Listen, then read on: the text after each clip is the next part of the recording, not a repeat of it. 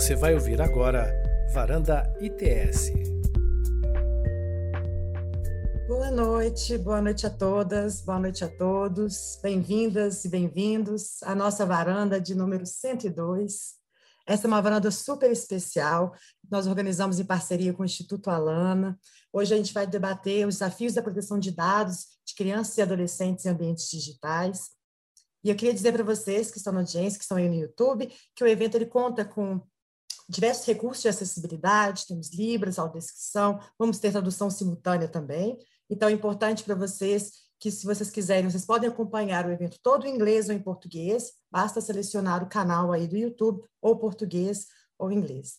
Meu nome é Janaína Costa, e como eu sou pesquisadora do ITS Rio, como eu disse, eu vou fazer agora minha autodescrição. Eu sou uma mulher branca, de cabelos negros.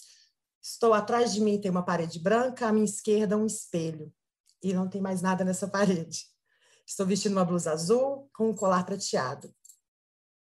Então, para começar para esse evento de hoje, muito obrigada a todos que estão aqui, muito obrigada aos nossos panelistas. Logo mais eles irão se apresentar. O tema de hoje é bastante importante, como a gente sabe, né, a proteção de dados de crianças e adolescentes é o tema que deve ser tratado hoje, porque nós estamos agora nas primeiras gerações realmente nascidas e criadas né, nesse contexto de hiperdigitalização e datificação em massa. Né? A partir do momento em que uma criança ou um jovem abre um aplicativo, joga um jogo ou carrega um site, os dados começam a ser coletados. Né? Como pertencentes à sociedade digitalmente conectada, a gente passa a ser rastreado e perfilado, e esses perfis podem ter, sim, um impacto muito real e significativo no nosso futuro e em nossos direitos. Né? Os bancos já usam né, as informações coletadas para decidir sobre empréstimos, seguradores para decidir sobre os prêmios que a gente paga né, no seguro de saúde, recrutadores, empregadores, eles podem utilizar esses dados, esses perfis nossos, né, que, do, do, da coleta dos nossos dados, para decidir sobre o preenchimento de vagas no nosso futuro. Além disso, essa análise de dados ela já vem sendo utilizada em vários países pelo policiamento, em diversos tribunais, para determinar se alguém é um criminoso em potencial ou se tem alguma probabilidade de reincidência. Então, nesse contexto, né, temos muitas perguntas. Né? Quais são as consequências dessa data-driven society para crianças e adolescentes que atravessam né, uma peculiar fase de desenvolvimento e a qual deveria ter um espaço né, para erros experimentações, que talvez não seja compatível com o tamanho de pegadas digitais que, que nós deixamos, às vezes até antes de nascer, né?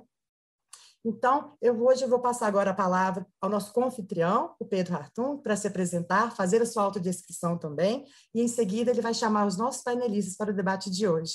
Muito obrigada pela presença de todos.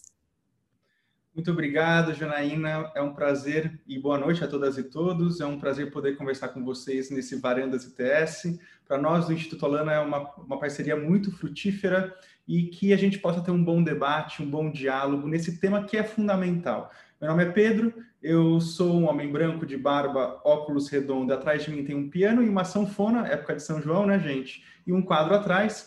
E é, eu sou diretor de Direitos e Políticas é, das crianças do, do Alana, advogado e pesquisador também em direitos da criança e direitos digitais.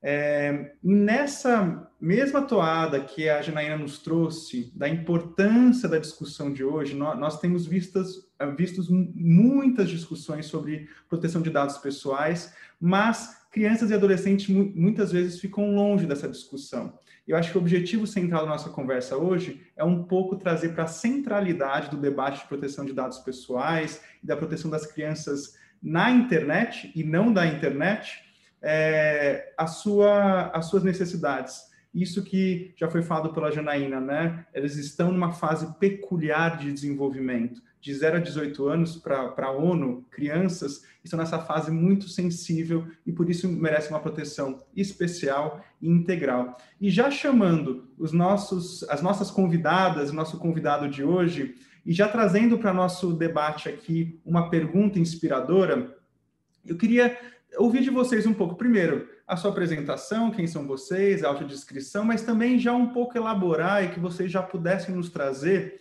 é, uma reflexão. Como entender esse ambiente digital, a inclusão das crianças e adolescentes nesse ambiente e, ao mesmo tempo, como lidar é, com toda a dimensão regulatória atual da proteção de dados, visando sempre o melhor interesse de crianças e adolescentes. Como é que vocês enxergam é, a proteção dos direitos e melhor interesse de crianças e adolescentes nesse ambiente digital? E para iniciar nosso papo, gostaria de convidar nosso, nosso convidado internacional, Josh Golin, para que possa se apresentar e comentar conosco a sua visão sobre esse tema. Thank you so much, Pedro, and, and thank you to Alana and ITS for, um, for hosting this important event. Um, I, uh, I am a white male. I am 49 years old. I have a beard. I am wearing a blue and white striped shirt, and there is a blue wall and a couple of white doors behind me. Um, I am the executive director of the Campaign for Commercial Free Childhood and Advocacy Group in the United States. And I often get asked, what do we mean by a commercial free childhood? Do we mean that everybody should move to the woods, that we should cover up children's eyes if they go past a billboard? And we don't mean any of those things. What we mean is something quite simple that the primary um, influences in a children's child's life, the institutions and the people should primarily care about that child's well-being. Um, but children have influences in their life, a tremendous influence. They spend a huge amount of time online these days where they are influenced by the media and marketing that they are exposed to online. And that media and marketing is not designed for their well being necessarily, it's designed for profit. And that may be um, obvious, but I think it's really important context. I think it's the forest through the trees that sometimes we forget. So when we talk about in recent years this explosion of data that is being collected from young people, the way they are tracked across websites, the way they are tracked across their devices, um, where every video they watch, every game they play, every picture and video that they post, every post that they like, um, who their friends are, who their friends' friends are, um, all of that information is constantly being collected from them, and it's not being collected for their good. It's being collected to drive profits for the platforms and for advertisers. And I think that that's something that we really have to understand when we start talking about this, because um, it has profound effects on children's development uh, but it's not necessarily good effects because it's not even designed to be good for them. It's designed in order to drive profits. Let me talk about a, a few specific concerns. Um, first of all, all of this data collection makes advertising worse. Um, children are more vulnerable to advertising than adults. Advertising is a factor in many of the major problems facing children, like childhood obesity, eating disorders, uh, materialistic values, family conflict, sexualization of children. Um, and that's just right, you know, old fashioned television advertising. When we personalize advertising, when we advertise to a audience of one based on everything that we know about that child, it makes the advertising even more powerful and potentially more harmful. Uh, to give just a couple of examples, a couple of years ago, a, a memo was leaked from Facebook where Facebook was boasting to advertisers that they could target teenagers at the exact moment that they were feeling bad about themselves, including when they were feeling bad about their bodies. So when we think about the struggles that teenagers go through, uh, particularly around things like body image, and to see that as a marketing opportunity that you can use all of this data in order to target somebody at their most vulnerable, that's incredibly concerning. Um, the other way that media online is primarily monetized is through in-game purchases. Um, and, uh, and we know that data plays a huge role in that the app developers look to the, to find the kids that are going to be most vulnerable, who are going to spend the most money. Uh, not to pick on Facebook, but another memo that was leaked from Facebook, they talked about how um, they were looking for kids who they who they called whales, who would spend the most money on games. Uh, whales is a term that the casino industry uses to describe really, really high rollers that are responsible for most of their profits. I don't think we really want um, social media companies or advertisers thinking about children as being whales. Um, another way that it's incredibly harmful is that it makes the screen time problem worse. There's a fundamental conflict when children are online. Um, you know, uh, uh, I'm not saying that all media is bad for children, but the um, but there is a lot of evidence that shows that excessive use of screen media is linked to a number of problems like mental health problems, interruption of sleep, obesity, some of the most pressing problems are related to spending too much time online and displacing activities that we know that are good for children. Um, for media companies, for, for the platforms, their motive is to have kids be online as much as possible because that's when kids are worth more money to them.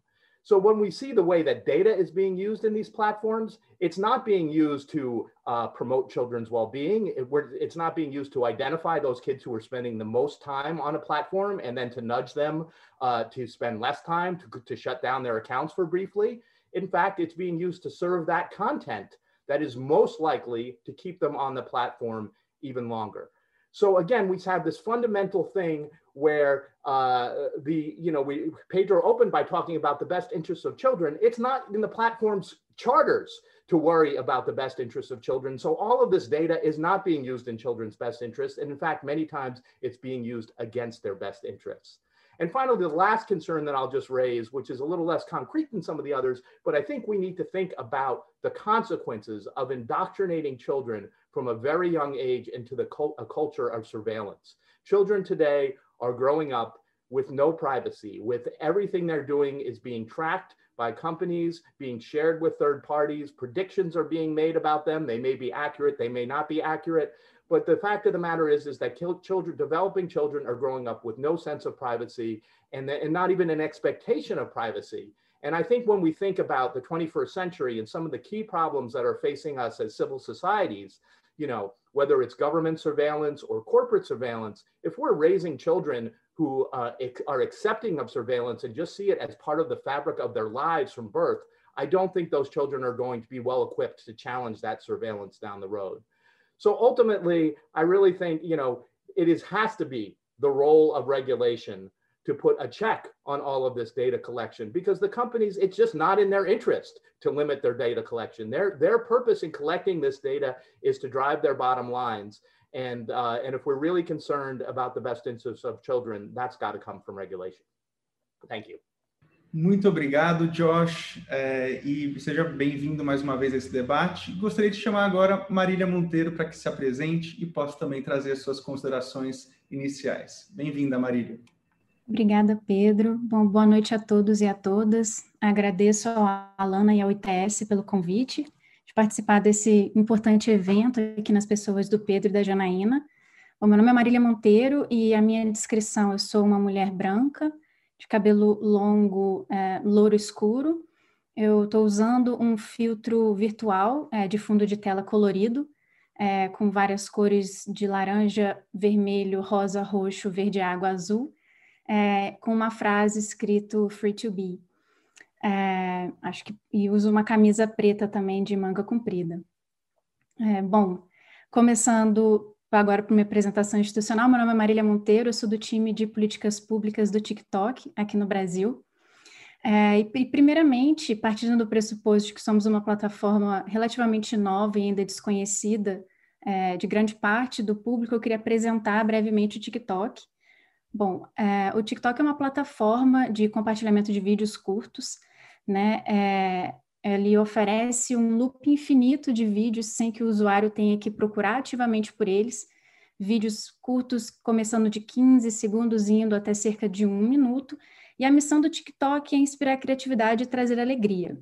Né? As pessoas vão ao TikTok para se expressar de forma criativa e se inspirar em relação a diversos conteúdos, aprender alguma coisa, é, compartilhar uma receita, é, como o Pedro que toca piano, temos bastante músicos que compartilham a sua arte também no TikTok de forma bastante criativa. E é, como pressuposto para a expressão criativa e para a inspiração, é, os, a nossa comunidade no TikTok, né, os usuários do TikTok têm que se sentir seguros. Então, a privacidade e a segurança da nossa comunidade não são só ferramentas que nós consideramos ferramentas é, usuais, mas sim são pilares fundamentais, não só do desenvolvimento do nosso produto, mas também do desenvolvimento de novas ferramentas. A privacidade e a segurança elas estão no, desde a concepção até no desenho do produto. E eu é, uso aqui a oportunidade do evento e o tema específico de como nós garantimos de forma mais específica a privacidade e a segurança dos nossos usuários adolescentes. Um primeiro ponto que é importante a gente fazer é que o TikTok não é uma plataforma para crianças menores de 13 anos. E a gente tenta garantir é, de forma efetiva que esse público que não consideramos não ser adequado para o uso da plataforma não esteja ativamente na plataforma. Então, para isso, nós temos uma avaliação de 12 anos mais nos aplicativos, é, nas lojas de aplicativos, perdão, permitindo que pais e guardiões, por exemplo, consigam colocar filtros para que o aplicativo não seja baixado no celular é, desse tipo de usuário. É, monitoramos ativamente com um time bem grande, bem amplo e multifuncional de profissionais de segurança, é, habilitados em diferentes capacidades, a presença é, dessas, dessas crianças online e remo as removemos ativamente. É, temos também na tela inicial de inscrição no TikTok a necessidade de inclusão de uma data de nascimento que não induza o usuário a uma resposta certa, para que ele diga de forma afirmativa que ele é, tem a idade adequada para usar aquele tipo de aplicativo. E trabalhamos também com parceiros de seguranças para monitorar e evitar que essa regra seja descumprida.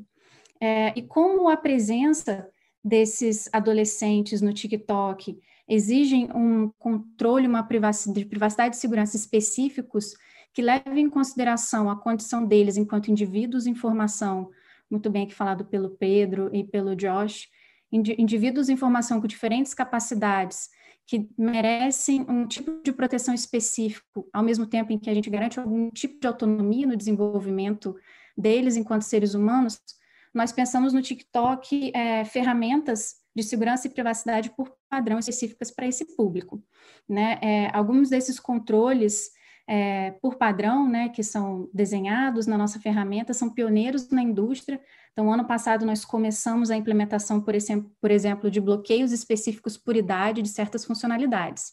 Então, usuários entre 13 e 16 anos, eles não poderiam usar o recurso de mensagens diretas no TikTok, não poderiam é, realizar as lives, né, live streams também no TikTok, e usuários com menos de 18 anos também não poderiam é, receber, enviar, enfim, compartilhar os, os prêmios virtuais né, que existem no, no TikTok.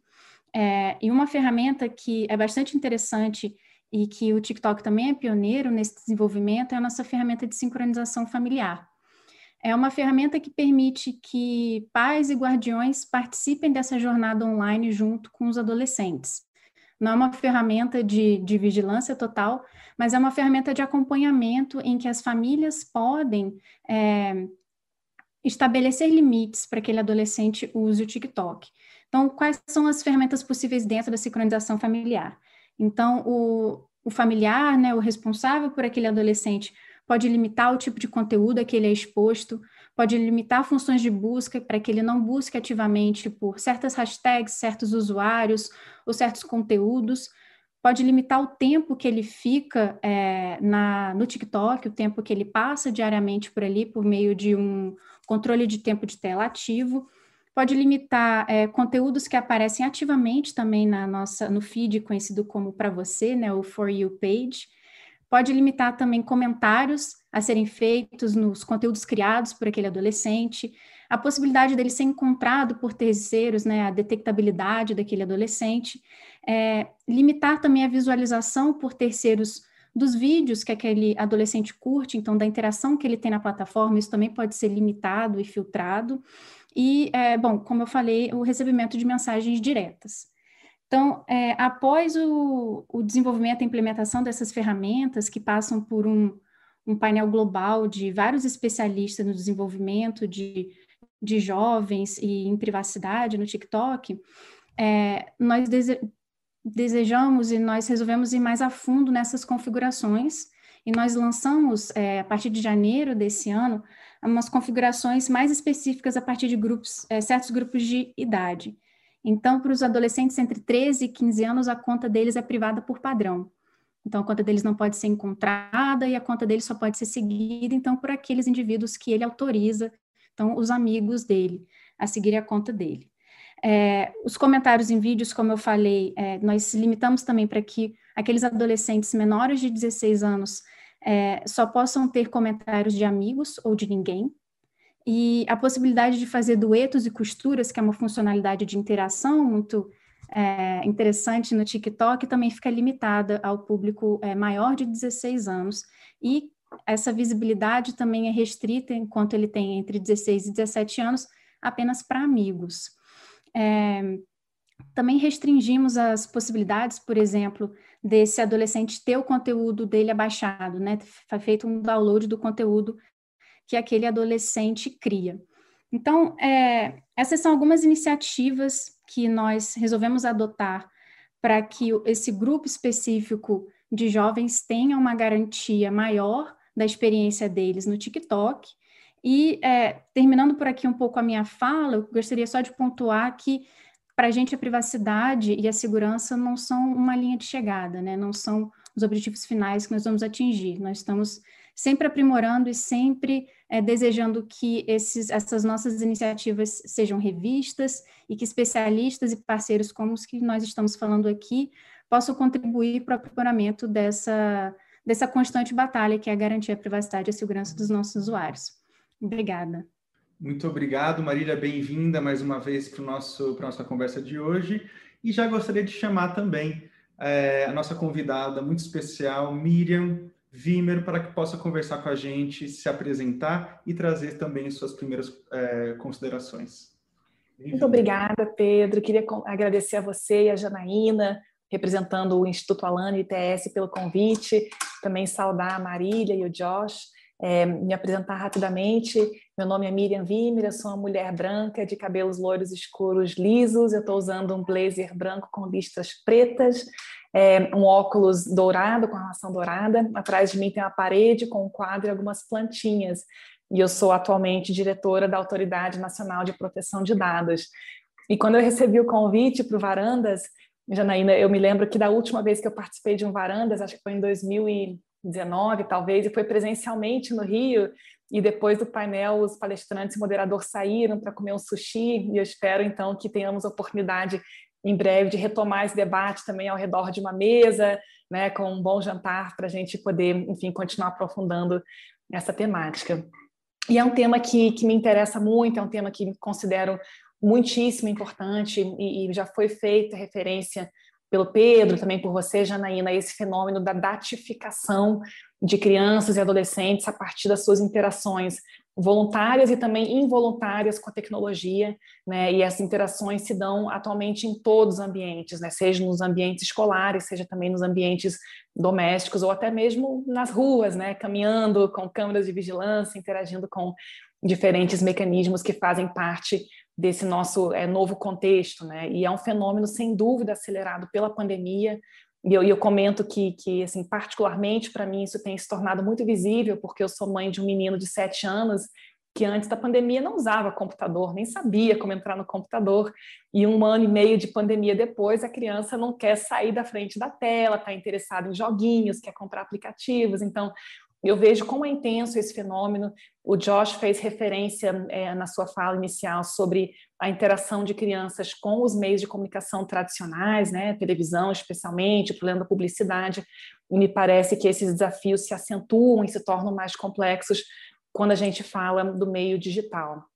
E, ao mesmo tempo, eu, eu, acho que o Pedro fez uma referência muito correta à ideia de que a gente não tem que proteger as crianças da internet, mas protegê-las na internet, e, e, assim me parece também que a incorporação da tecnologia, tanto nas salas de aula, como nos processos de aprendizado, nos ambientes domésticos, é uma tendência irreversível, né? Isso faz parte de um fenômeno muito mais amplo de transformação digital que estamos vivenciando e que impacta né, a economia, o governo, a sociedade como um todo. E, e, é uma realidade já muito visível, né? Quando a gente ingressa num recinto escolar, hoje em dia é muito comum que haja câmeras de vigilância, catracas eletrônicas, né? É, que nos processos mesmo de ensino haja softwares para ajudar a estabelecer notas, haja ferramentas de, reconhecimento de biometria para ingresso em certos recintos, né? Então, de fato, a tecnologia já é muito presente, já era antes da pandemia, agora ainda mais presentes é, no ambiente de escolas, né, seja como ferramenta de gestão, seja ainda para contribuir com os processos educacionais. E eu acho que essa é uma característica que, que é crucial, né, é, realmente central quando a gente avalia os impactos dessa geração de crianças atuais. Eu tenho acompanhado nas redes sociais com muito interesse uma treta que existe entre os millennials e a geração Z, né? Eu não sou nem millennial, eu sou da rabeira da geração X, mas eu, eu acho que eu posso dizer com propriedade que eu cresci num ambiente que não era como o de hoje, as minhas interações não deixavam rastros por default, né? Eu tinha a permissão de errar, de falar bobagem, de cometer enganos em sala de aula sem que aquilo ficasse registrado por toda a eternidade, sem que fossem construídos perfis a meu respeito, né? E quando a gente se depara com essa nova realidade, me parece que é crucial partir de uma perspectiva de riscos e benefícios, né? entendendo que ambos estão presentes e que a questão talvez seja é, é dosar a forma é, é, pela qual a gente permite que a tecnologia é, entre em contato com as nossas crianças. Então, do ponto de vista de benefícios, né, é claro que a utilização de ferramentas tecnológicas nas escolas é uma tendência, eu acho que é irretornável, né, incontornável. É claro que isso pode propiciar ganhos de comodidade, eficiência, pode também produzir benefícios nos processos de ensino, de aprendizado. E eu me recordo de ter lido recentemente um artigo em que as autoras é, e Lima, inclusive argumentavam que o uso das TICs na educação deveria ser incentivado, compreendendo-se esse uso como uma parte da promoção integral do direito à educação. Então, a ideia realmente do acesso à tecnologia como um direito das crianças e dos adolescentes. Mas, por outro lado, como eu acho bem destacado pelo Josh, é, não há dúvidas de que a tecnologia também produz impactos, especialmente sobre o livre desenvolvimento da personalidade de pessoas que têm essa condição peculiar de pessoas em desenvolvimento, né? É, e, e os seus impactos não são ainda, eu acho, muito bem compreendidos. E nesse contexto, talvez o que gera mais preocupação, de fato, é a possibilidade que esses registros digitais formados na infância acompanhem esses indivíduos ao longo de todo o seu ciclo de vida, né? E que esses processos de filtragem, de categorização, que distinguem bons alunos, maus alunos, jovens em situação de vulnerabilidade, jovens com propensão a atividades criminosas, enfim, que isso persiga as crianças e adolescentes ao longo de todas as suas vidas e gere, de fato, impactos é, realmente incontornáveis, indeléveis, muito fortes é, ao longo da sua vida, do seu desenvolvimento. Né? E eu acho que talvez o aspecto mais preocupante, né, que merece uma reflexão mais aprofundada, diz respeito ao fato de que essas tecnologias permitem não apenas analisar o desempenho de crianças e adolescentes no atual momento, mas também fazer projeções quanto às suas aptidões, quanto ao seu comportamento futuro, né? E, e o que eu salientaria nesse momento é que é, é, talvez o, o instrumento que nós temos que mais nos ofereça conforto é justamente a legislação de proteção de dados pessoais, porque ela não é a solução para todos os problemas, mas de certo modo estabelece um contraponto, né, um reequilíbrio é, dessa, dessa relação muito assimétrica que existe entre a criança e o adolescente e a tecnologia, né, que é tão presente, tão necessária, tão útil, mas também carrega alguns riscos, né? E, e nesse sentido, a Lei Geral de Proteção de Dados Pessoais, que traz no Brasil uma abordagem de proteção ex ante, né, uma abordagem que inclui um conceito amplo de dado pessoal relacionado a pessoas identificadas ou identificáveis, né, uma legislação que requer que se identifique uma base legal que autorize o tratamento de dados, é, que requer a observância de uma série de princípios, né, finalidade, adequação, necessidade, segurança, né, e que estabelece também um conjunto de direitos, né.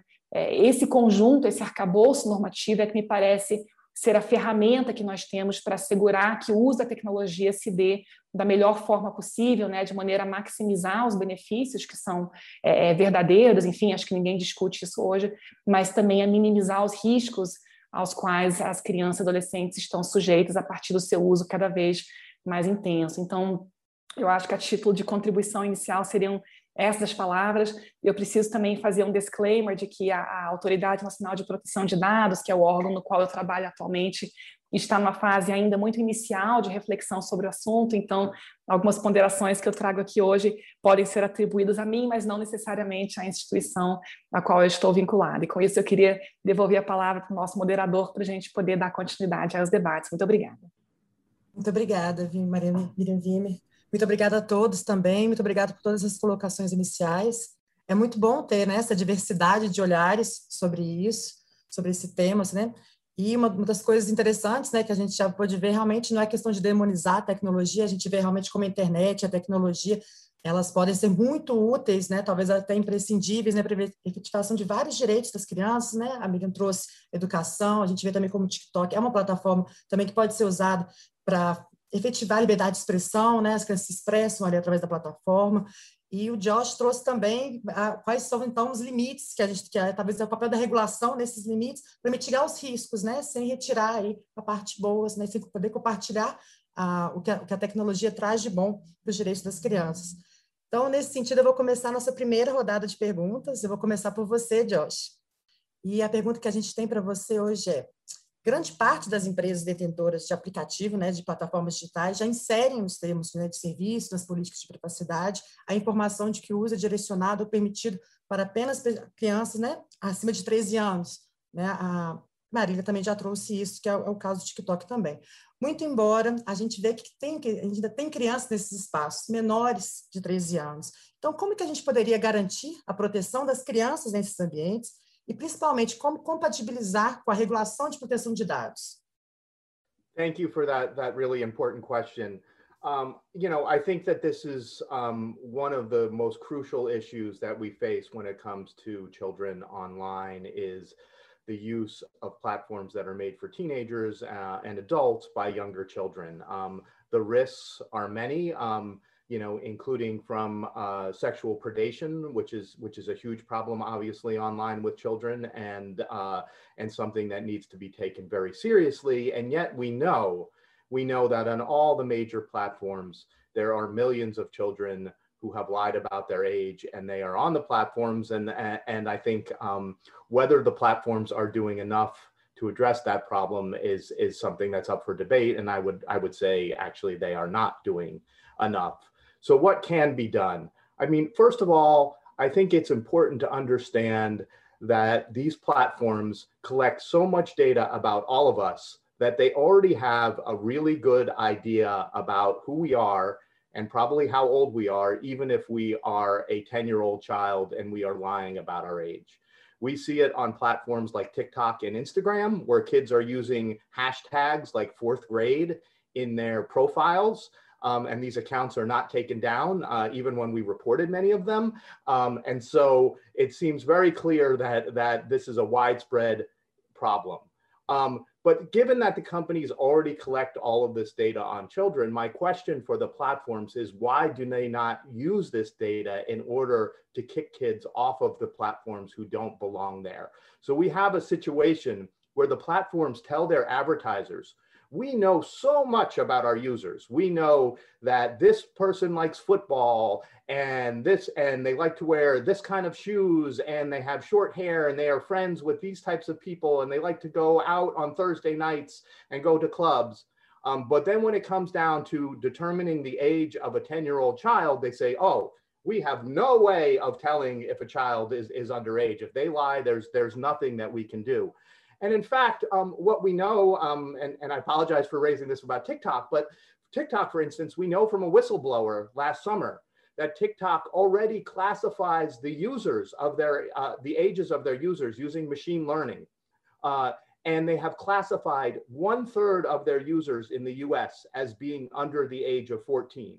Um, that means that many of those users are under the age of 13 because there's not enough 13 year olds in the United States for that to, for that to be true if they were all between 13 and 14.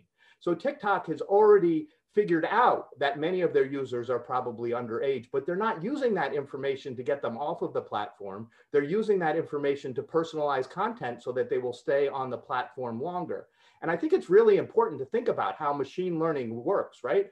The way that you teach a machine to recognize an under 14 year old is you show them examples of an under 14 year old. And then you let that machine make inferences so that they can understand uh, and, and, and identify other under 14 year olds. So TikTok had to want to identify these four, under 14 year olds, but again, not for the purpose of keeping them off the platforms. So I think the first thing that we need to do is require these platforms to use the data that they're already collecting about all of us in order to make these determinations about who is likely lying about their age. The second thing that I think um, the platforms could be doing a lot more of is parent education. I see, um, you know, here in here in the United States, we do a lot of work uh, with Instagram. Instagram says all the time, "Oh, there's we don't, you know, we want to keep the ten year olds off our platform. We don't want them on Instagram." But to my knowledge, they have never. Instagram, owned by Facebook, right, has the ability to reach every parent at a massive scale and do a public education uh, effort like no other company in the world, right? Facebook has a database of parents that is second to none. And to my knowledge, they have never used that database of parents to say, you know what, if your child is under 13, we really, really, really don't want them on our platforms. So I think we see a lot of double talk from the platforms. They, you know, they tell regulators that they don't want these underage children on, on their platforms. But when it comes down to it, those are a lot of users. And it's also a lot of competition right? So if you know if if tiktok cracks down on the 10 year olds on their platform then maybe those 10 year olds are going to migrate to instagram and that's not good for tiktok in the long run and vice versa. So i think we need to uh, first of all we need to require the platforms to do more here in the united states if you are knowingly collecting data from a child under the age of 13 without getting parental permission, that's against the law. So I think we need to see much more enforcement action with really heavy fines that changes the equation for these companies. Because right now in the United States, the companies can write off these fines as the cost of doing business. But again, I really think, you know, I, I, don't believe that the platforms are helpless when it comes to the children lying on uh, getting on there. I think there's so much more they can do, and I hope that uh, you know through pressure from regulators we'll see that start to happen. Muito obrigada, Josh. Realmente muito bacana ter uma diversidade realmente de, de visões para o debate, é muito interessante. Eu vou trazer então a próxima pergunta para Marília. Marília, sinta-se à vontade também a responder algum questionamento que o Josh porventura tenha feito. Eu sei que já no começo você já trouxe várias, né, das das ferramentas by design que o TikTok vem utilizando, justamente para direcionar esses problemas que o Josh trouxe. É, da minha parte, o que, eu, que me interessa muito, meu foco muito, seria saber quais seriam as possibilidades mesmo né, de enxergar o modelo de negócios né, do mercado digital, de proteger as crianças, inclusive contra a publicidade infantil e, e desde muito cedo, mas também é, o qual é importante é ter uma regulamentação, né? Qual é o papel da regulamentação aí? Não só também das plataformas, que você pode endereçar como quiser, mas qual é o papel da regulamentação para auxiliar né, nesse processo de conceber e ajustar as plataformas de forma a serem compatíveis com a idade das crianças e adolescentes que são usuários das plataformas, né? Talvez pensar também quão importante né, seria, talvez, ter um código de design, como tem o código né, do ICO, né, que é a Autoridade de Proteção de Dados Britânicas, que eles devem desenhar um código muito bacana, a gente deve voltar a falar sobre ele, o ITS, inclusive, está traduzindo esse código, é realmente um exemplo que a gente encontra de melhor prática sobre isso, de como orientar melhor as plataformas a ajustar o modelo de negócios dela, a proteção de dados de criança e adolescente e a regulação no estado onde elas estão atuando. Então, para você, Marília, quão importante seria, então, esse ter um código, qual o papel da regulamentação para compatibilizar, compatibilizar esse modelo de negócio e a proteção de dados de crianças e de adolescentes? Obrigada, Janaína, pela pergunta.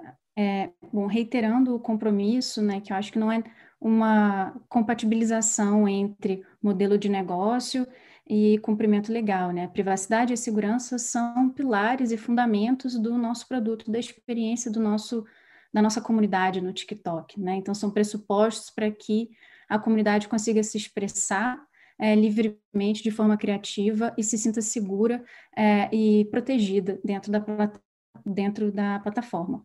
Bom, eu, eu, vou reiterar então um pouco a, a experiência que nós temos aqui no TikTok e a experiência do Brasil.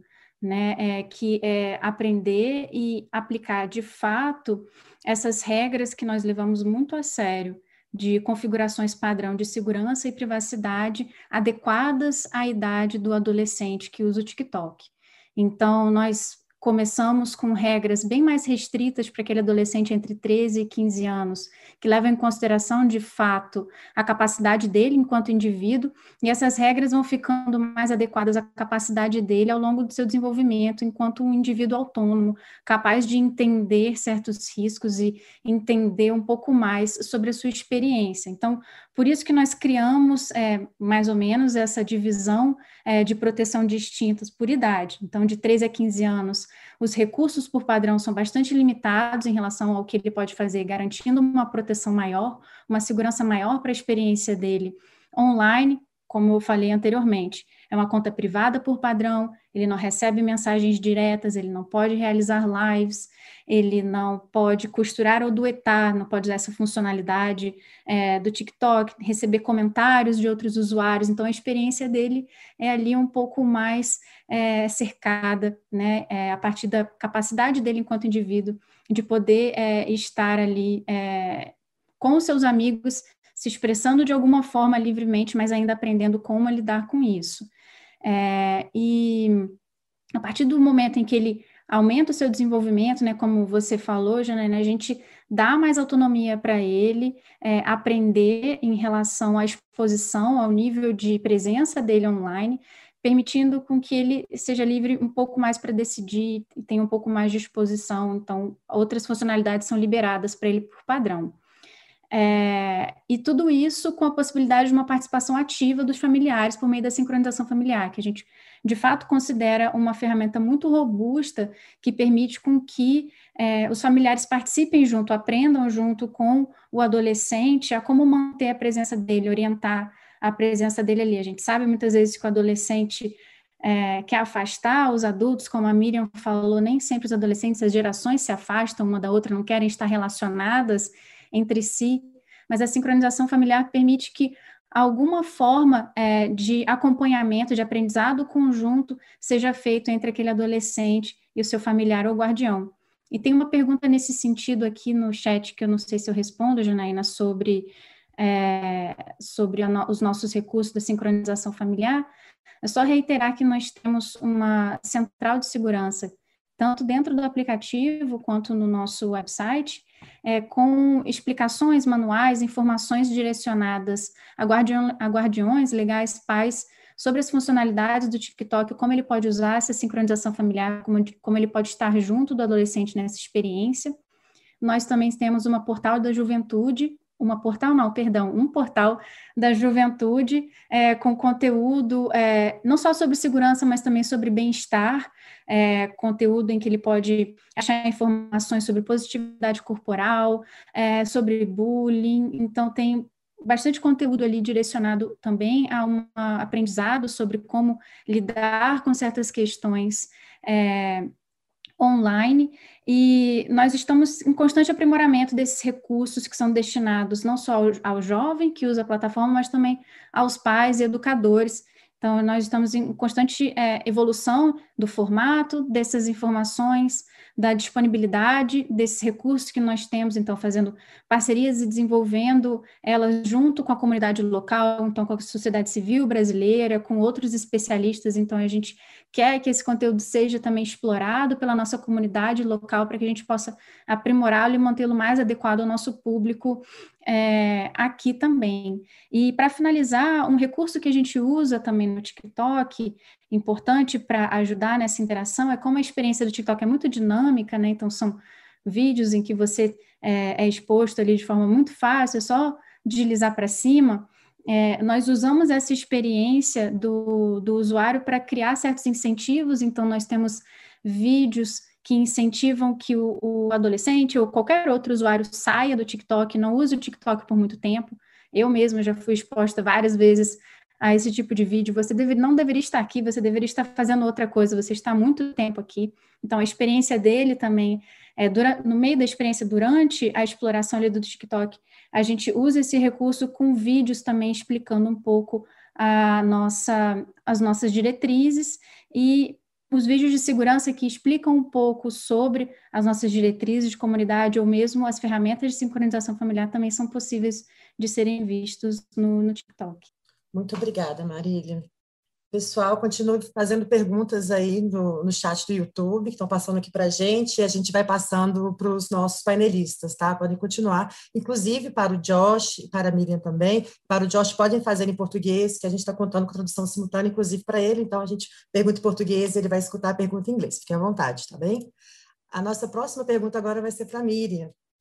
Miriam, então a gente viu que não só no Brasil, né, mas no mundo inteiro tem uma busca, né, por uma forma de proteção das crianças e adolescentes online, né? É, então, há, de certa forma, dois modelos gerais. Um cujo enfoque é mais na participação dos responsáveis, né, dos pais, mães ou guardiões, na vida online das crianças, com uma idade mínima em que as plataformas devem contactar esses responsáveis. De outro lado, a gente tem um outro enfoque que é no desenvolvimento e na evolução da maturidade da criança. Acho que a Marília trouxe também, a partir né, de uma certa idade, algumas outras ferramentas ficam acessíveis ou não. Então, esse seria o segundo enfoque nessa evolução da maturidade, então, cujo ponto cardial parece mesmo ser o melhor interesse da criança.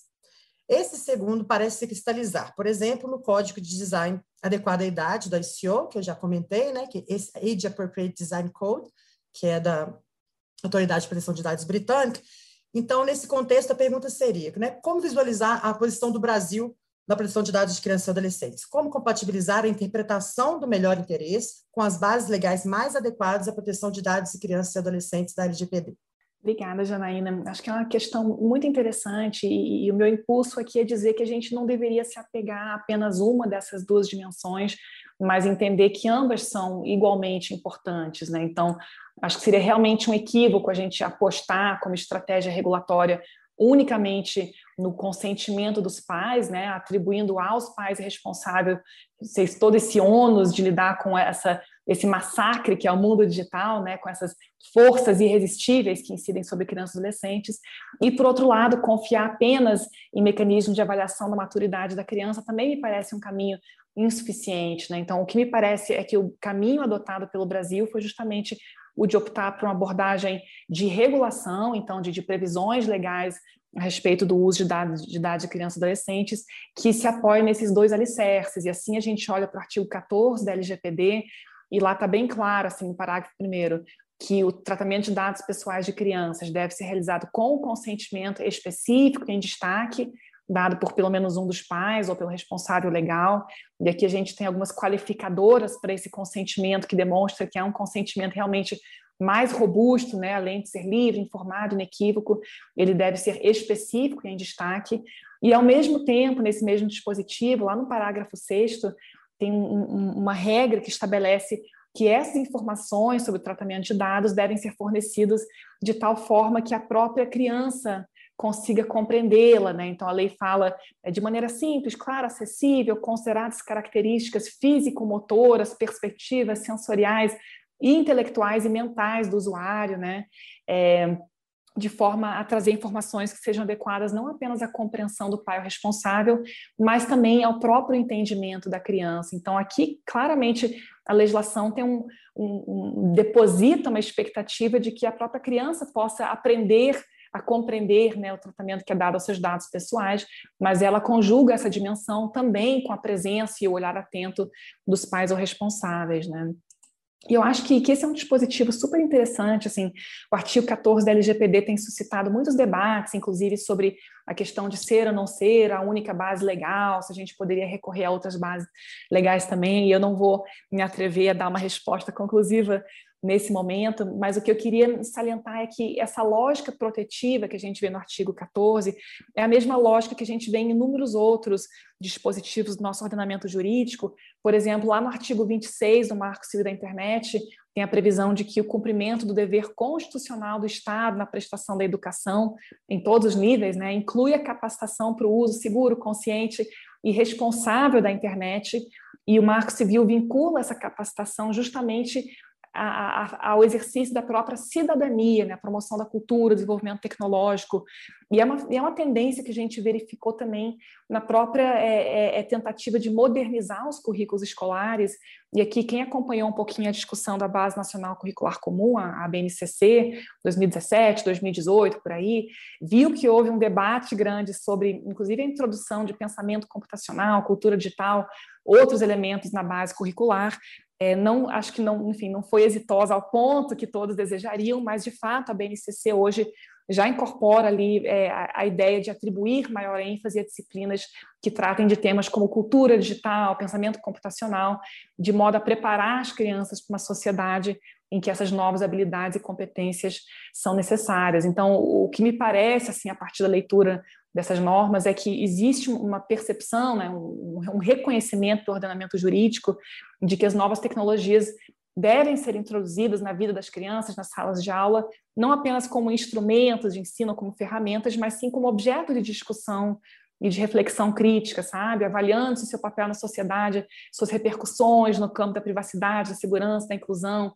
da ética. Então, a, a ideia é não que as crianças não sejam apenas objeto da tecnologia, mas que sejam, inclusive, agentes né, de reflexão sobre as suas potencialidades, seus riscos e suas limitações. E, essa é uma discussão que me parece que é, é, se amarra, né, ela se aperfeiçoa quando a gente olha para essa ideia do princípio do melhor interesse da criança que está presente na LGPD, está presente na Convenção Internacional sobre os Direitos da Criança, é uma ideia que a gente vê no Estatuto da Criança e Adolescente, né, na própria Constituição. Então, todas essas normas trazem um pouquinho esse, vocabulário, esse repertório linguístico que vai falar das crianças e adolescentes como sujeitos de direitos, né, a quem deve ser conferida proteção integral, considerando prioritariamente os seus interesses e direitos, inclusive sobrepondo-se eventualmente a outros interesses coletivos, a interesses dos próprios pais, né? Então a ideia realmente da centralidade da criança como sujeito de direitos e, e objeto, né, merecedora de proteção pelo ordenamento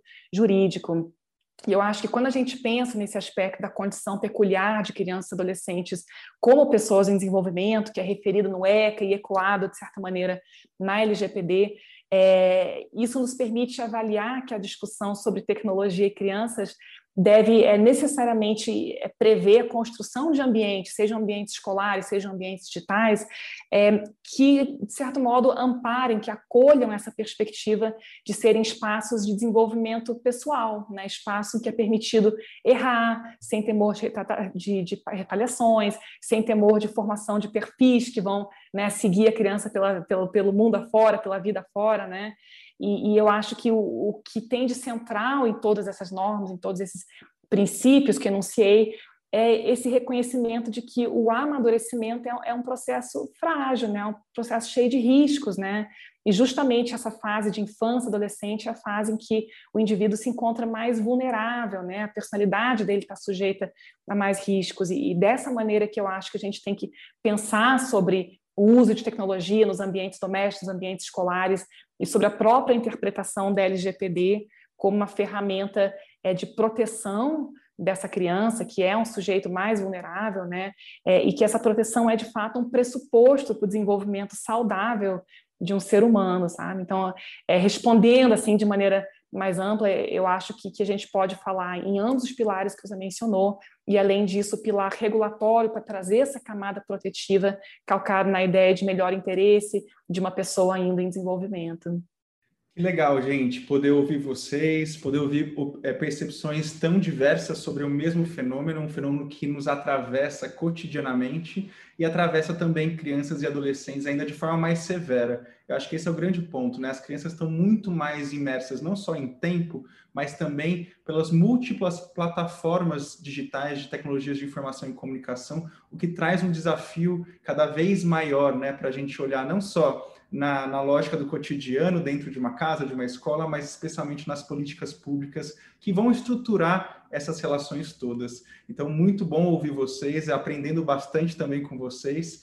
E dando prosseguimento à nossa conversa e fazendo mais uma rodada é, de, de debates e de temas, a gente já está chegando aqui no, no, no, finalzinho. Quem manda mensagem e pergunta, a gente vai ler, passar para aqui para os nossos convidadas e que elas já podem, inclusive, incluir é, essas perguntas nas respostas, se quiserem. A gente está colocando aqui no, no, no bate-papo para a gente já ir trabalhando também com essas e conversando sobre essas indagações que foram feitas. Eu queria também trazer para o Josh uma reflexão que você já comentou um pouco, Josh, na abertura da nossa conversa hoje, é, sobre a questão da publicidade infantil no ambiente digital, né? Há plataformas que, digitais que se colocam como seguras para crianças e adolescentes, mas muitas vezes esses mesmos aplicativos e plataformas permitem a inserção de anúncios ou publicidades mecânicas ou até mesmo veladas, né, por meio de influenciadores digitais, né, que em verdade, é um trabalho infantil artístico, é, e também baseado em dados pessoais. Quais seriam então as possibilidades entendendo e enxergando esse modelo de negócio do mundo digital para a gente proteger as crianças, inclusive contra esse fenômeno da publicidade infantil e toda forma de exploração comercial. E engatando um pouco já, é, trazendo a, a, última pergunta que a Miriam é, trouxe algumas observações, queria te ouvir falar sobre é, a importância do design na relação com a criança e também como uma regulação olhada para o design como Age Appropriate Design Code, né, que a Janaína comentou, a Miriam também já comentou, seria interessante para compor essa discussão regulatória. Thank you, Pedro. Um... Yeah, so so a couple of things. Um, let me start. Uh, let me start with with the the second part of your question first about the age appropriate design code. Um, like um, some of the other speakers here today, I am a, I am a big fan of the age appropriate design code. I think right now that is the best set of policies in the world to protect children's privacy. Um, I think the idea of basing it in children's rights is really great. Um, though I will say it's not a concept. Children's rights is is not a concept that is very strong in the United States the way it is in the rest of the world. But I still think that that is uh, the framework that we need for regulation. I think the idea in the age appropriate design code that it says explicitly that you cannot use data in a way that is harmful to a child is an important principle from which all regulation should uh, should come from that. And, and it also allows for regulation to evolve over time as our understanding of what is harmful and and what is okay uses of data evolve. Um, so i think you know and and i also think that it's it's really crucial that we address this problem from a design perspective um, and that we bake into the design of platforms, of apps, of websites, the idea that children uh, have a right to privacy, that it has to be developmentally appropriate for them. Um, and I also, and then, you know, I, I know I've been critical of TikTok, but I do appreciate um, that TikTok has gone to making some of their privacy features by default, because I think we know that most users will stick with default options. And so just giving parents tools that may be hard to find and require some work to turn off, turn on is not the solution. Privacy by default is absolutely, and by design is absolutely the most important thing. Um, to address the second part, uh, or the first part of your question, Pedro, you know, um, I don't think we should have advertising to children. I think that children are so developmentally vulnerable to, to advertising that it um, that it affects their development, it affects their identities, it affects their physical and emotional, uh, psychological well-being, and we shouldn't allow companies, um, powerful companies, we shouldn't allow adults using the most powerful technologies ever created to, uh, to talk directly to children to try and convince them that they need things in order to be cool or in order uh, to be successful or to be happy. Um, that's that's just fundamentally unfair. I realize that that might be a bridge too far for many people, so let me suggest a couple of things. First of all, as I said earlier, a design code is a great place to start, a one that respects the rights of children and says that fundamentally you have to uh, design your your sites. If your if your site is going to be accessed by children and teenagers, you have to make their uh, their well being a primary consideration. That's really important. I also think, um, in addition to that, uh, a, a set of policies that's gaining a lot of traction both in the United States but around the world is banning data driven advertising to children and teenagers. Even if we don't ban all advertising to children, uh, not using their personal data against them, not doing what I talked about Facebook doing, saying that they can target children when they're feeling bad about themselves. Um, you know, researchers earlier this year were able to buy ads on Facebook uh, targeting teenagers. Uh, who are interested in smoking and drinking and gambling. We don't want, we, nobody wants that. I mean, so, so I think uh, banning surveillance advertising or data driven advertising to, to, to children and teenagers is really important. Um, and the last thing that I would say is you mentioned the, the kind of hidden advertising, which is so, so it's become such an issue. Um, children, we know their understanding of advertising increases the more it is separated clearly from content.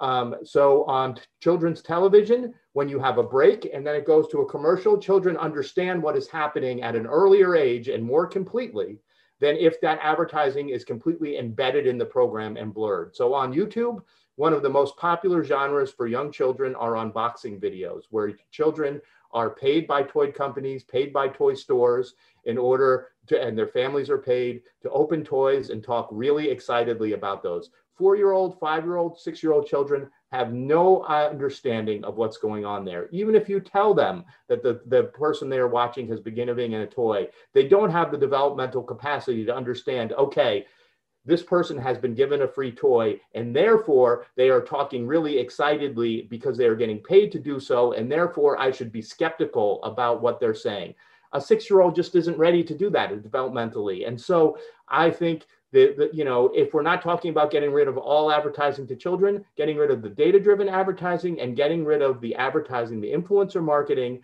that masquerades, that pretends to be something else and is really inherently unfair and deceptive to children is really important. Um, so there are, there are policies that we can do to address this.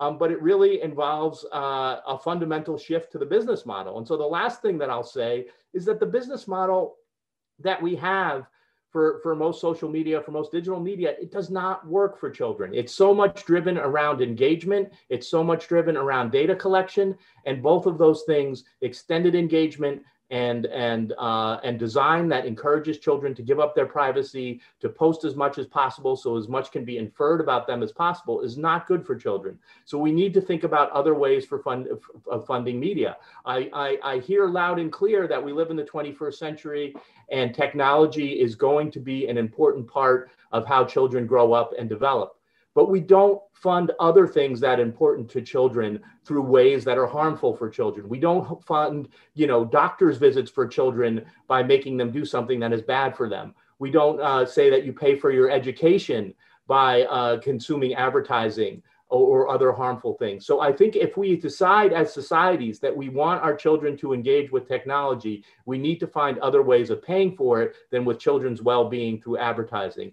You know, subscriptions are better than advertising funded models in terms of children's well-being but of course they are extremely exclusionary. Who can afford subscriptions? Only a small fra- fraction of, of the population. So we need to supplement subscriptions with public funding that gives people access gives children access to the media that they need in order to be 21st century digital citizens without exploiting them uh, as the current business model does. Thank you Obrigado, Josh. É, e nessa discussão né, sobre produtos e serviços, design é, voltados para crianças e adolescentes, eu queria passar a bola agora para a Marília, é, comentar um pouco sobre isso, né, sobre essa importância, como o Josh comentou, né, o TikTok se destacando por esse design é, por default e colocar algumas, é, algumas é, alguns elementos por default, que, o que facilita para o usuário e para as famílias entenderem é, essas dinâmicas. E queria te perguntar, é, cada vez mais, né, a gente vê essas iniciativas é, protegendo crianças nos aplicativos ou criando novos aplicativos, aquele aplicativo para criança ou for kids, alguma coisa kids, né? A gente já viu algumas iniciativas, inclusive com o intuito de fazer essa, esse espaço mais adequado para os seus termos de, de uso, de privacidade. Então, eu queria te perguntar como é que você enxerga esse fenômeno né, de criação de produtos específicos para crianças, especialmente menores de 13 anos de idade, que é esse 13, né? Acho que é legal explicar isso. No Brasil, criança é 0 a 12 e adolescente 12 a 18, mas muitas vezes o 13 aparece por uma legislação nos Estados Unidos, que é a Copa, que estabeleceu o 13 como um dos limites etários ali para questões de regulação, coleta de dados, inclusive de publicidade. Excelente pergunta, Pedro, e, e obrigada. É, bom, eu não, não posso falar em nome das outras empresas, sobretudo as que é, estabelecem serviços nesse sentido, ou sobre outros países, mas hoje no Brasil nós não temos a previsão de criar um serviço é, que tenha por é, objetivo esse público, né, as crianças, né, o público do TikTok é o adolescente, a gente quer manter o TikTok, esse produto que a gente conhece, com usuários maiores de 13 anos. E, de fato, é um desafio garantir a execução dessa, dessa meta, mas é algo que a gente está bastante empenhado a fazer. É, e como o Josh falou sobre os números que foram encontrados, inclusive um compromisso que nós admitimos publicamente recentemente, nós vamos publicar o número de contas é, que nós banimos e excluímos ativamente, detectadas de é, crianças, né, usuários menores de 13 anos, nos nossos próximos relatórios de transparência. Então, a gente quer tornar isso, de fato, é, mais ativo e trazer mais informação é, para os educadores, para os pais, para que eles também não permitam que, que, que as crianças entrem no TikTok também, além de todas essas configurações. Então, o compromisso de manter o TikTok uma plataforma adequada para adolescentes e o cumprimento dessa nossa regra de idade é um esforço contínuo, um esforço constante, que nós temos times dedicados a isso, temos milhares é, de profissionais de segurança ativamente detectando e excluindo essas contas, e hoje o nosso compromisso é esse, é, de manter o TikTok uma plataforma para jovens e adolescentes com idade apropriada para usar é, esse produto que a gente tem hoje aqui. Não tem nenhum é, cenário é, algum produto que seja desenvolvido para esse público é, menor de 13 anos. Obrigado, Marília. Eu acho que é um desafio que a gente vai encontrar, né? Como equilibrar esses espaços, entender a repercussão também das redes sociais no desenvolvimento infantil e como que é, engajamento, né, ou até o design persuasivo muitas vezes impacta é, esse público. E agora, Miriam, nossa última pergunta aqui dessa segunda rodada é, de perguntas, a gente queria falar um pouco agora também do Estado e dos serviços públicos, né? Porque é, e o Estado e todos os serviços públicos que dialogam com crianças, adolescentes, suas famílias, também têm um dever muito forte com relação à LGPD de garantir que nesses serviços, incluindo o mundo digital, respeitem seus direitos e melhor interesse. Então, a gente queria perguntar é, para você que você pudesse olhar é, e trazer o seu olhar sobre isso é, inclusive porque durante agora a pandemia, muitas crianças, muitas escolas públicas, inclusive, estão utilizando plataformas é, para possibilitar o ensino remoto. Então, o que a gente gostaria de perguntar para você, quais medidas regulatórias são possíveis de se vislumbrar para que a gente garanta o direito à proteção de dados desses indivíduos, que também seja observado no oferecimento de serviços públicos, das escolhas que o Estado, né, os serviços fazem para engajar crianças e adolescentes. E um exemplo disso foi, como eu falei, você também comentou no começo, é, a questão das escolas durante a pandemia. Excelente, Pedro. É uma pergunta super complexa, né? E, e antes de respondê-la, eu acho que eu vou só fazer referência aqui a algumas perguntas que apareceram no chat, porque eu observei que a Júlia, a Kellen, talvez algumas outras pessoas levantaram uma questão bastante polêmica que nós temos que diz respeito à incapacidade civil, né, absoluta ou relativa de crianças e adolescentes e, e, a relação dessa lógica do direito civil com a LGPD, que tem uma linguagem é, é bem particular, né? E eu queria só rapidamente fazer esse comentário, porque é, é uma questão recorrente, eu queria sinalizar que, de fato, não, não me parece que a gente tenha já chegado a alguma conclusão sobre esse ponto, nem na doutrina, no mundo acadêmico e também não na NPD, que ainda não se debruçou sobre a questão.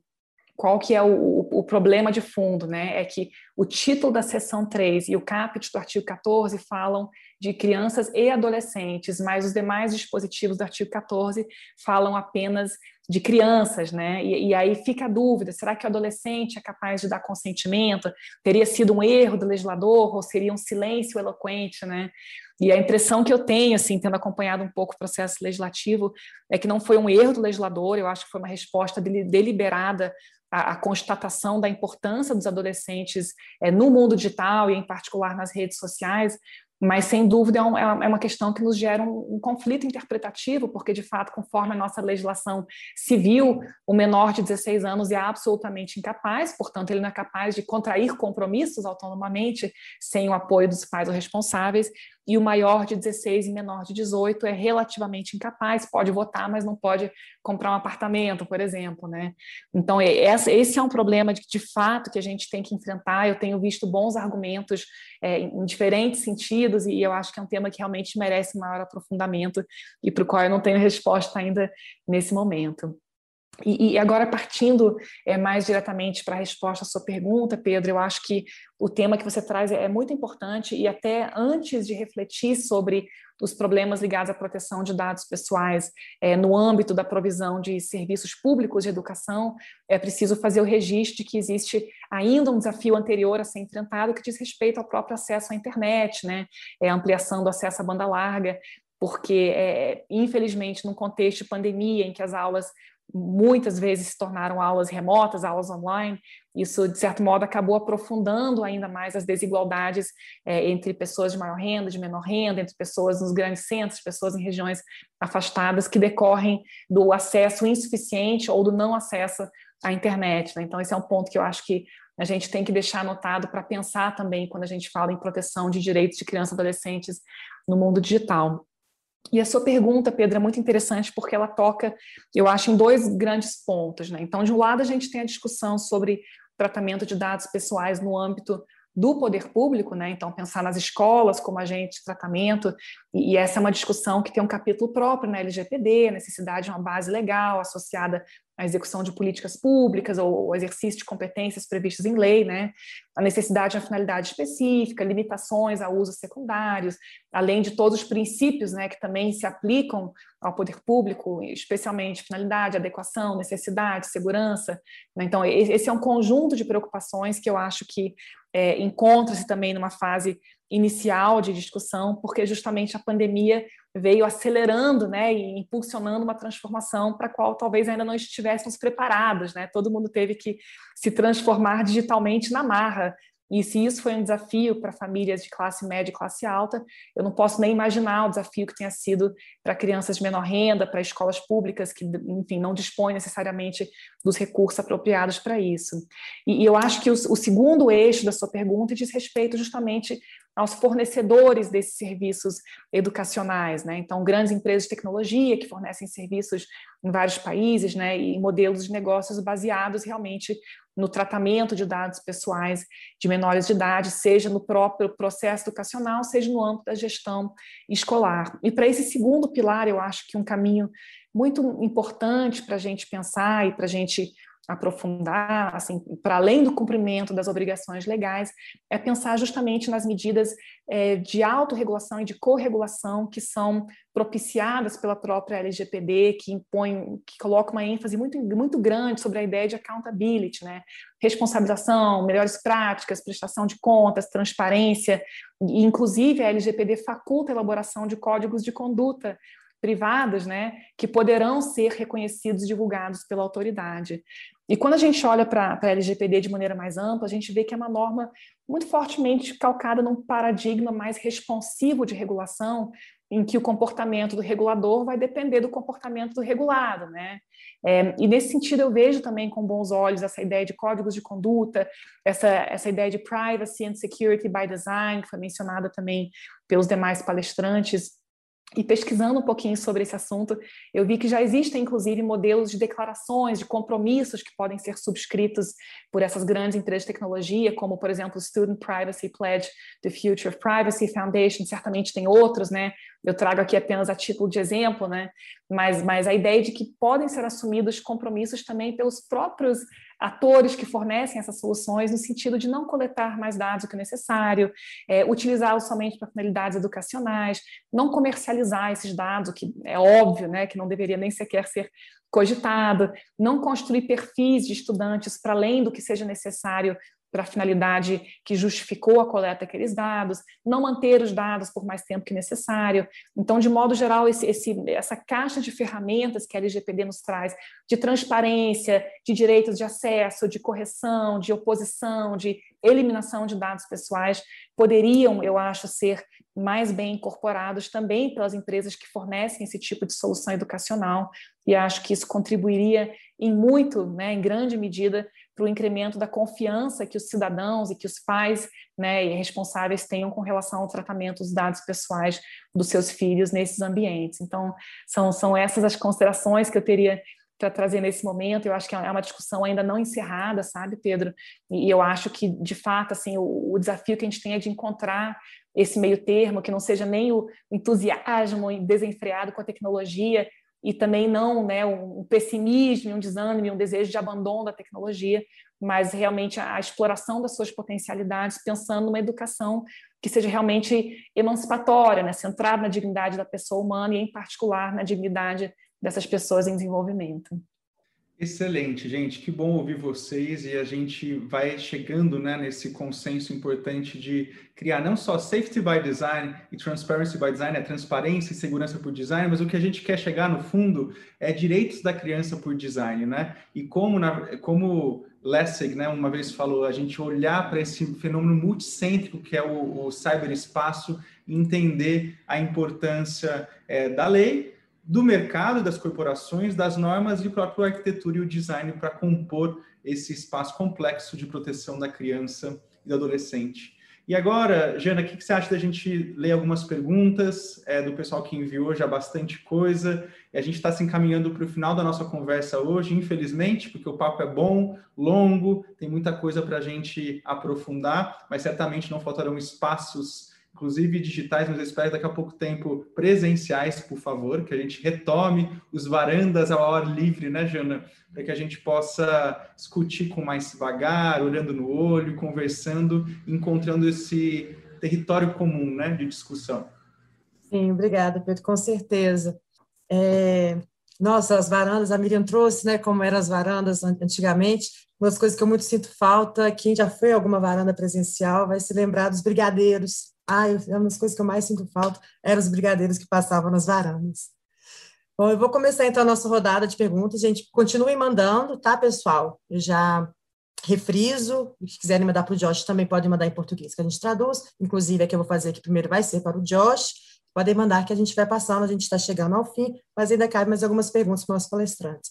Queria agradecer muito a colocação, essa última colocação da Miriam, muito bacana, recebi vários elogios aqui, realmente muito interessante trazer esse conceito de dignidade, trazer também essa lucidez, né, de que, a, a, além de pensar em proteção de dados, temos que pensar também no acesso à tecnologia, né, a dignidade dessas crianças também, a gente tem, não temos daqui ficar alheios, descolados da realidade de muitas crianças e adolescentes, principalmente no Brasil, que sequer têm acesso à internet, na coisa dessa pandemia a gente viu exacerbado como isso realmente é um problema aqui. Muito obrigada por essa colocação. Josh, vamos à pergunta para você. A Cristiane, ela queria saber a sua opinião na violação da privacidade das crianças e adolescentes no fenômeno de family vlogging. Se você puder explicar também esse fenômeno, se você já é bem familiar com ele, agradeço. Yes, yes, family family video logging. Yes, um, and first of all, I have to say you made me very hungry describing the uh, the the food at your in person events. But um, and I, I hope to come to one someday. But um, yeah, so so I think the um, I, I think that's a great question, and I think this is a, another situation where it really points to the need for regulation. Um, you know, I understand why a family would be tempted to um, there is there's a significant amount of money that can be made by broadcasting your family's life on on YouTube or on other social media channels. And I can understand why that would be very tempting. At the same time that's one reason why we have laws that protect children from exploitative la- labor and and other exploitation. And we actually have a situation here I don't know what the Brazilian law is around around these videos but in in the United States a child uh, what they can do in terms of acting in a movie or a television show. There's very strict laws about how many hours they can work and what happens to the money that they make, um, and and and protections to keep their parents from exploiting them uh, in the entertainment business.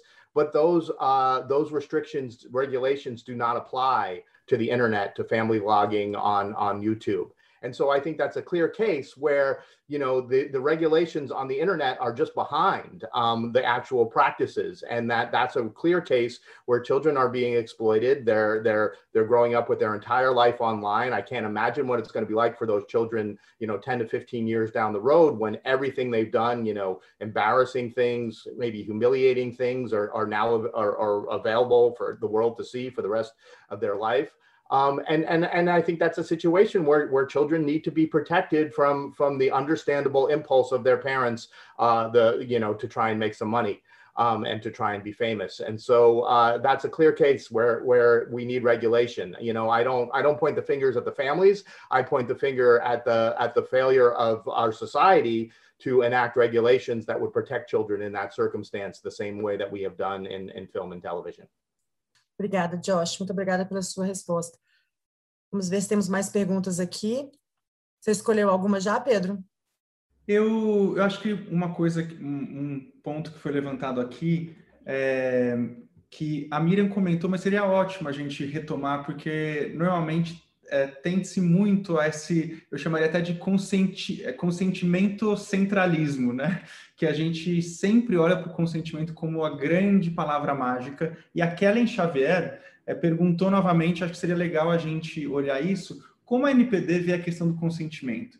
Ele se estende aos adolescentes considerados na nossa legislação, em razão da capacidade civil, mas para além disso, Miriam, como você já comentou sobre isso, é, como que a gente tem que olhar o consentimento nessa lógica de bases legais para tratamento de dados? Você já falou sobre isso, mas acho legal a gente retomar para um pouco reforçar que é, a gente precisa ir além do consentimento, né?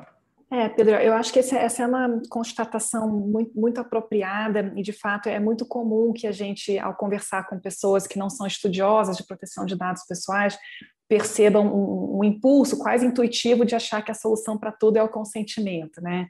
É, em grupos de família, quando acontece, né? ninguém, me, ninguém me pediu consentimento, eu não autorizei, e é uma visão, eu acho, muito intuitiva e muito natural que, de certo modo, equaciona a autodeterminação informativa, que é um princípio protegido pela nossa legislação, com a manifestação explícita consentindo ou, ou não consentindo com o uso de dados pessoais. E eu acho que todo o desenvolvimento histórico das leis de proteção de dados pessoais que a gente viu ao longo dessas últimas cinco décadas, né, acaba por demonstrar que o consentimento é uma proteção muito frágil. Por quê? Porque a gente consente com tudo. Né? É impossível ler os termos de uso, as políticas de privacidade em detalhes. É, nosso, nosso impulso é aceitar, tira da frente esse banner, eu quero usar o aplicativo.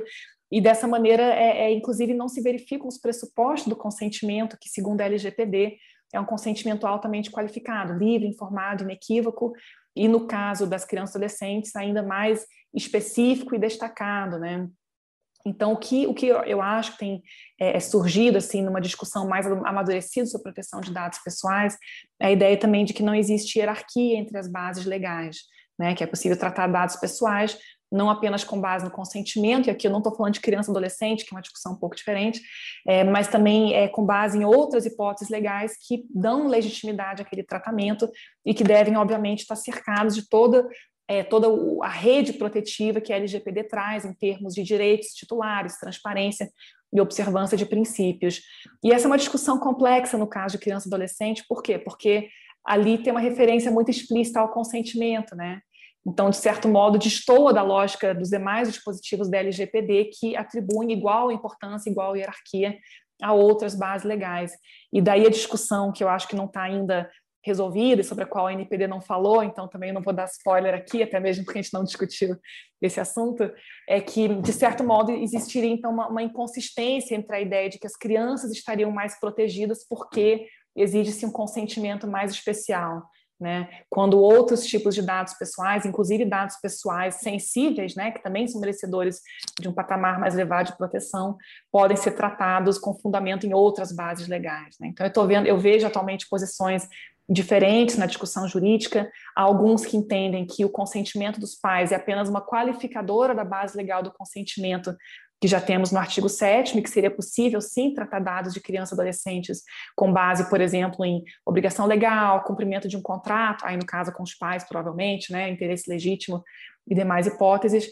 Eu já vi a interpretação de que os dados pessoais de crianças deveriam ser equiparados sempre a dados pessoais sensíveis, o que particularmente me parece uma interpretação mais difícil de sustentar em função da redação da lei. E eu já vi uma outra interpretação de que é consentimento e não tem outro jeito e tem que lidar com isso até que a lei mude. Então, eu, eu, vejo que existe realmente um debate sobre o assunto, e eu acho que o único consenso que a gente tem em toda essa confusão é de que, seja qual for a interpretação, ela tem que levar em consideração o melhor interesse das crianças. Né? Então, eu não sei se eu ajudei ou se eu compliquei mais, mas tentando resumir um pouquinho a confusão. Acho eu que é esse cenário atualmente. Ajudou muito, trouxe muitos elementos fundamentais. Eu gosto muito dessa última frase sua, né? Que é, apesar da discussão e o consentimento entra como um parágrafo, o caput central do artigo 14 ele é muito, ele é muito explícito, muito direto, é sempre reinante é, inclusive sobre outras, é, apesar da não hierarquia, quando a gente fala de criança e adolescente, o melhor interesse ele tem que sempre prevalecer. Inclusive, se, mesmo se, há, se tenha consentimento parental, o melhor interesse ele deve é, prevalecer, inclusive, sobre esse, esse consentimento. É o que caminha um pouco o comentário geral 25 da ONU, para quem não conhece, é um documento que saiu recentemente pelo Comitê dos Direitos da Criança e traz também esse questionamento ao consentimento como a centralidade quando a gente fala de criança e mundo digital.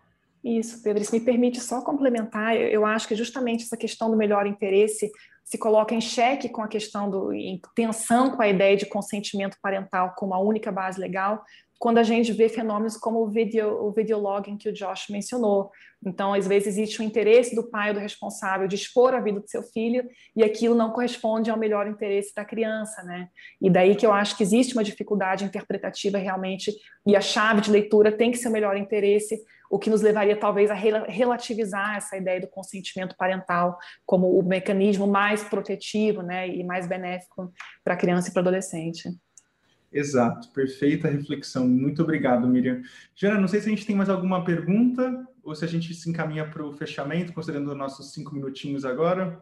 Exatamente, nós temos várias outras perguntas muito interessantes, mas acho que é bacana a gente se caminhar para o nosso final. Já temos agora quatro minutinhos para o final, então vamos para a rodada final, com certeza.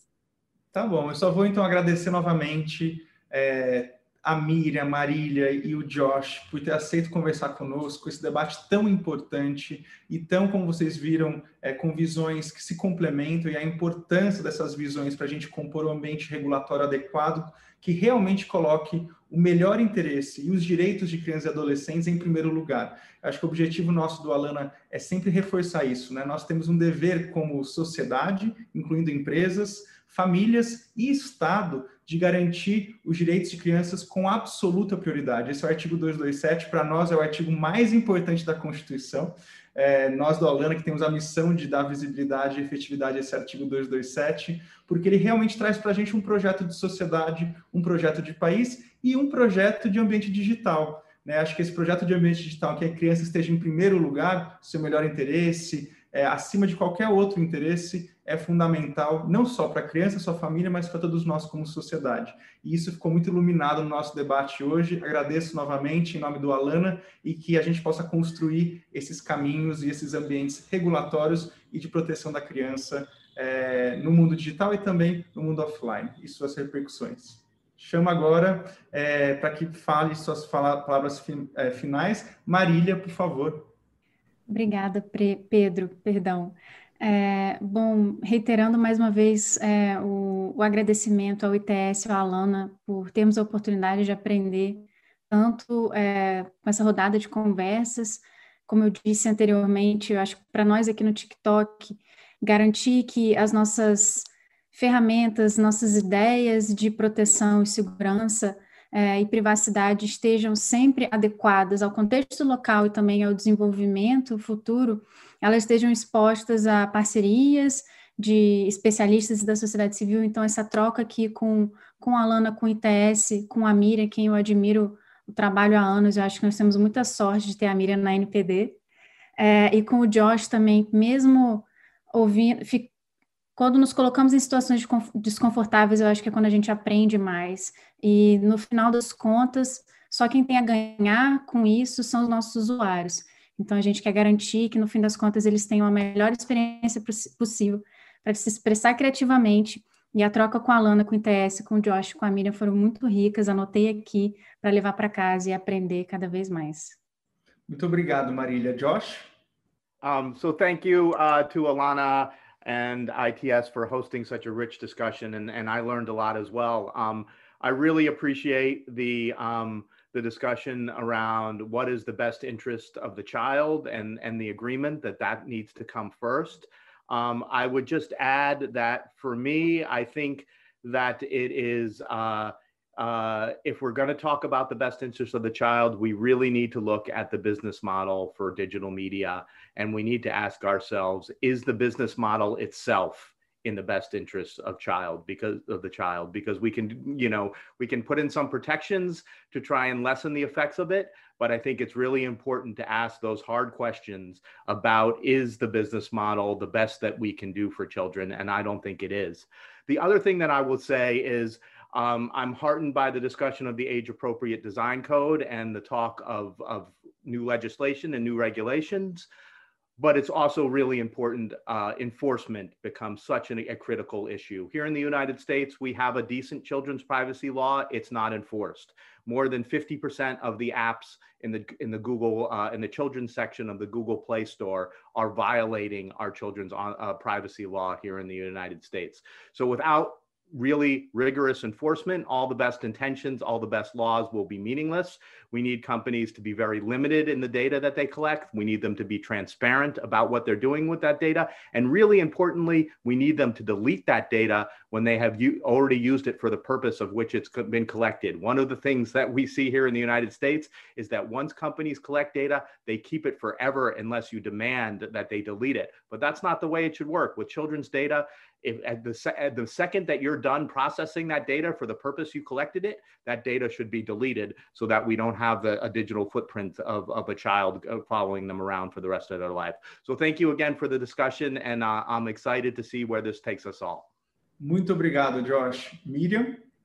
Queria só realmente agradecer a, a você, Pedro, a Janaína e aos meus colegas de painel, a Marília e o Josh, pela excelente conversa que me fez pensar sobre muitos aspectos.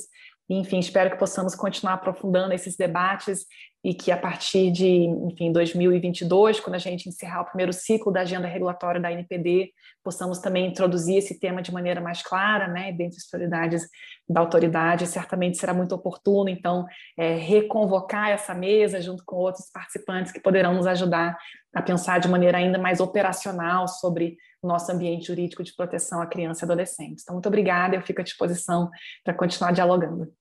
Muito obrigado, Miriam. Já é com você, então, para finalizar nosso excelente papo de hoje. Obrigada, Pedro. Queria começar agradecendo as panelistas, excelentes posições, realmente é revigorante, né? Ter um debate assim com essa diversidade de perspectivas, realmente uma troca fica realmente muito rica. Eu também aprendi bastante, queria agradecer demais a Miriam, ao Josh, a Marília, realmente a presença de vocês e a exposição de cada um. Agradecer a todos que estão conosco, participarem dessa varanda. Esperamos que em breve podemos estar todos juntos, especialmente com uma rodada boa de brigadeiros também. E é, esperamos os próximos capítulos também da NPD, então, como a Miriam trouxe, vamos ver quando esse tema entrar realmente na regulamentação. Talvez seja a gente viu que ainda existem, né, a, a bastante controvérsia ainda até sobre bases legais e tudo mais, então talvez uma regulamentação específica seja realmente necessária. Isso a gente aguarda, então, a atuação da autoridade. E boa noite a todos, muito, muito obrigada. Realmente foi um prazer esse bate-papo. E a todos que não tiveram as perguntas, as, as perguntas respondidas, a gente pede desculpas e na próxima oportunidade esperamos responder a todas. Até mais, gente. Boa, Boa noite, noite, a todos. Cuidem-se e vacinem-se também. Até mais. Tchau, tchau. Tchau, tchau. Você ouviu Varanda ITS